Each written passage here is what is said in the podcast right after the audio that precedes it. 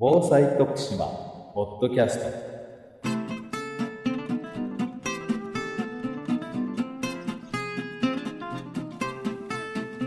徳島県がお届けする防災徳島ポッドキャスト。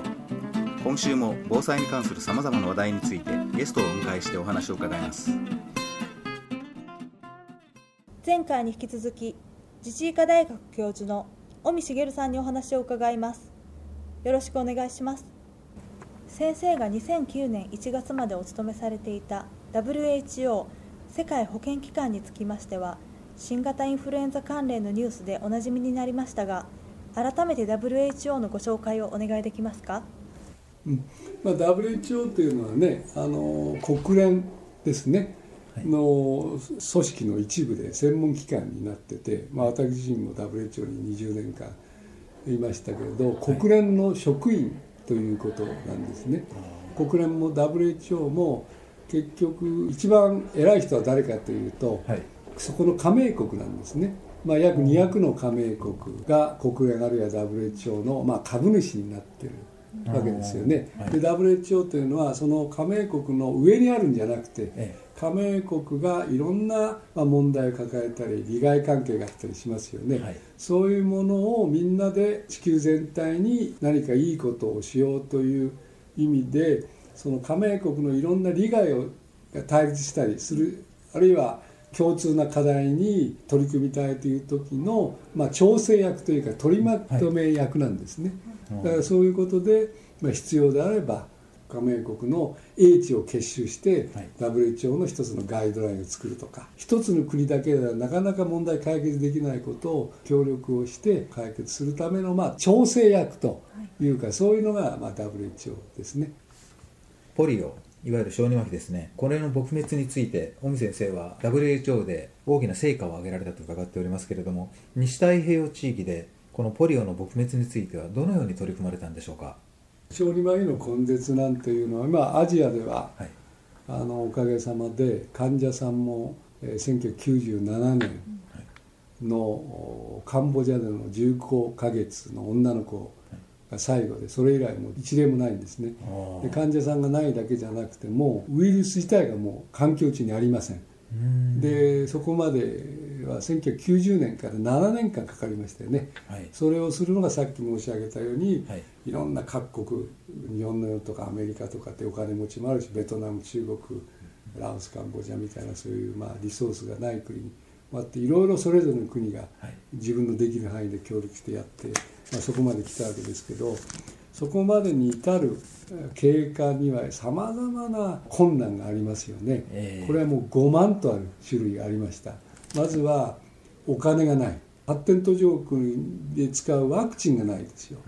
うん、それについてあのお金持ちの国からどうやってワクチンを持ってくるか。だけどお金を持ってくるって言えば簡単だけど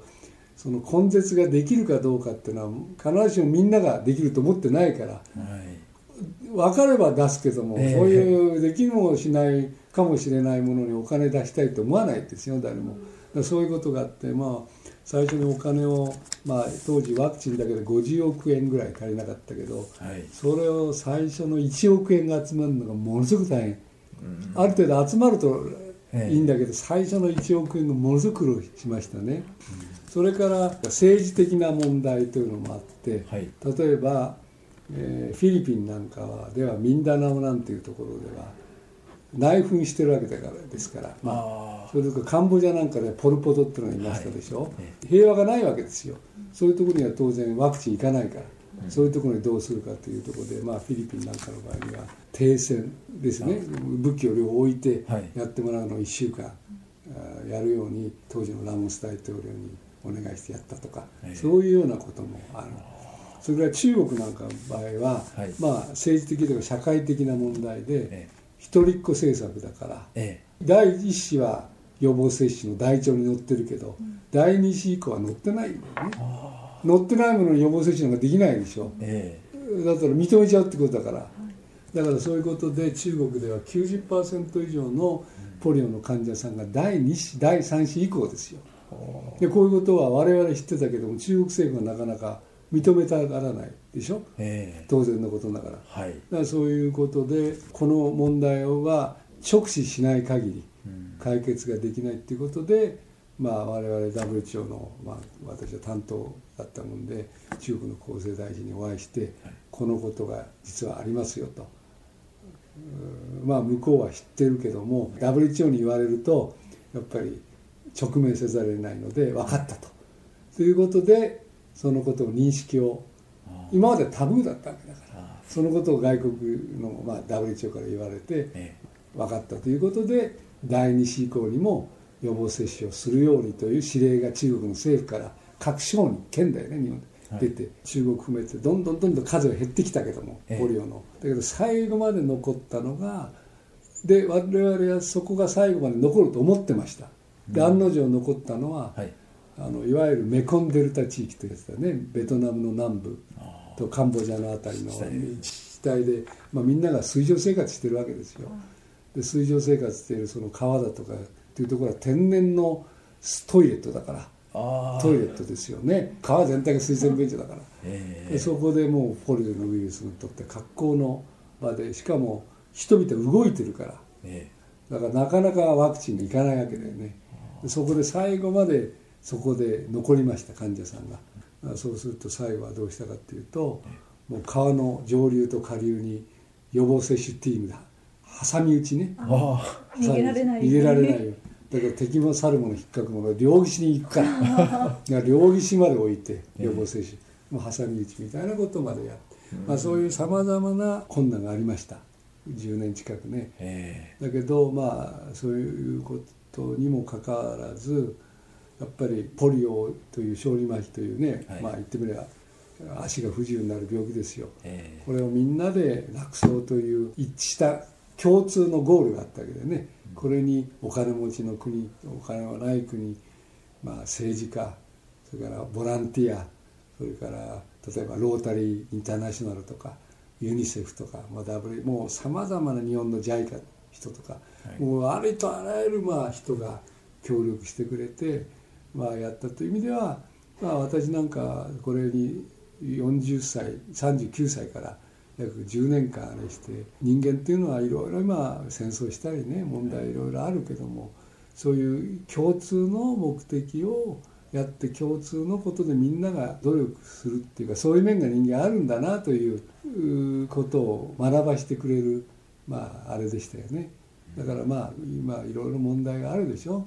今の世界は、まあはい。国内日本にもあるけどもみんなが納得できるようなある程度高い目標を掲げてそれにみんなで努力するっていうのは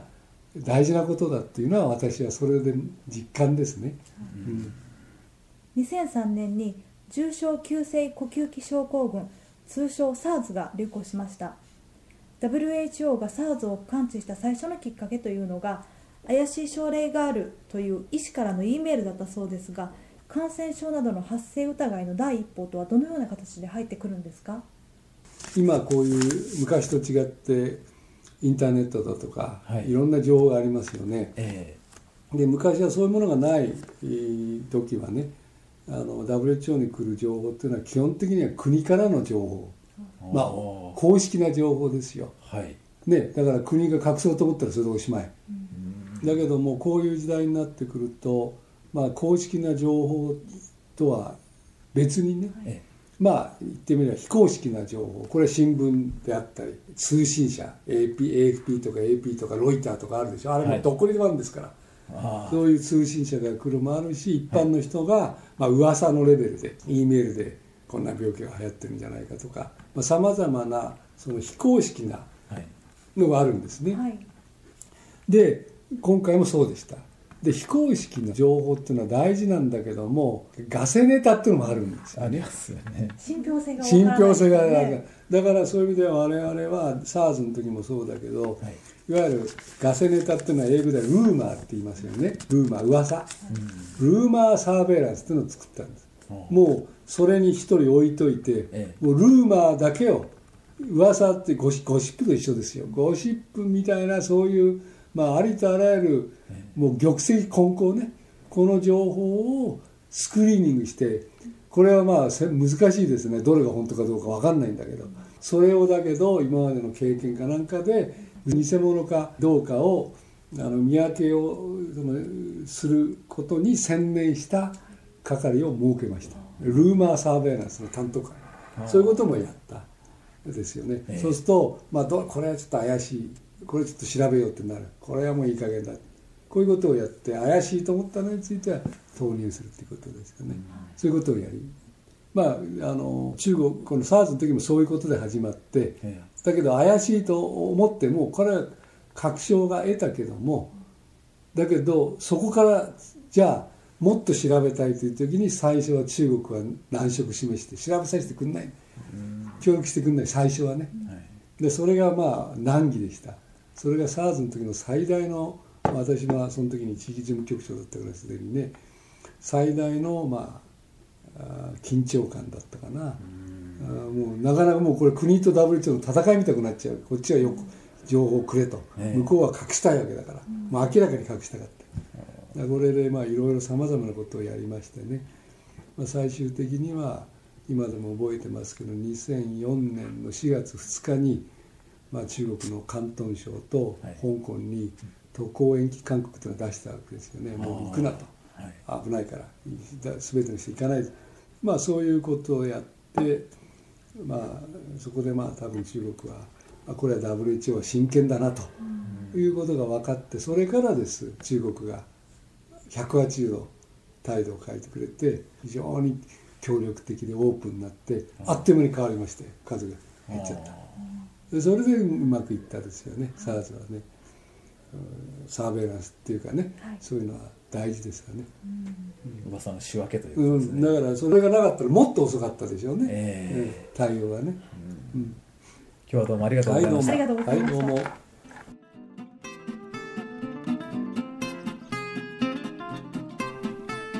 今週の防災徳島ポッドキャストいかがでしたでしょうか？この番組は徳島県のポータルサイト安心徳島と iTunes ストアからお送りしています。来週もまたお聴きください。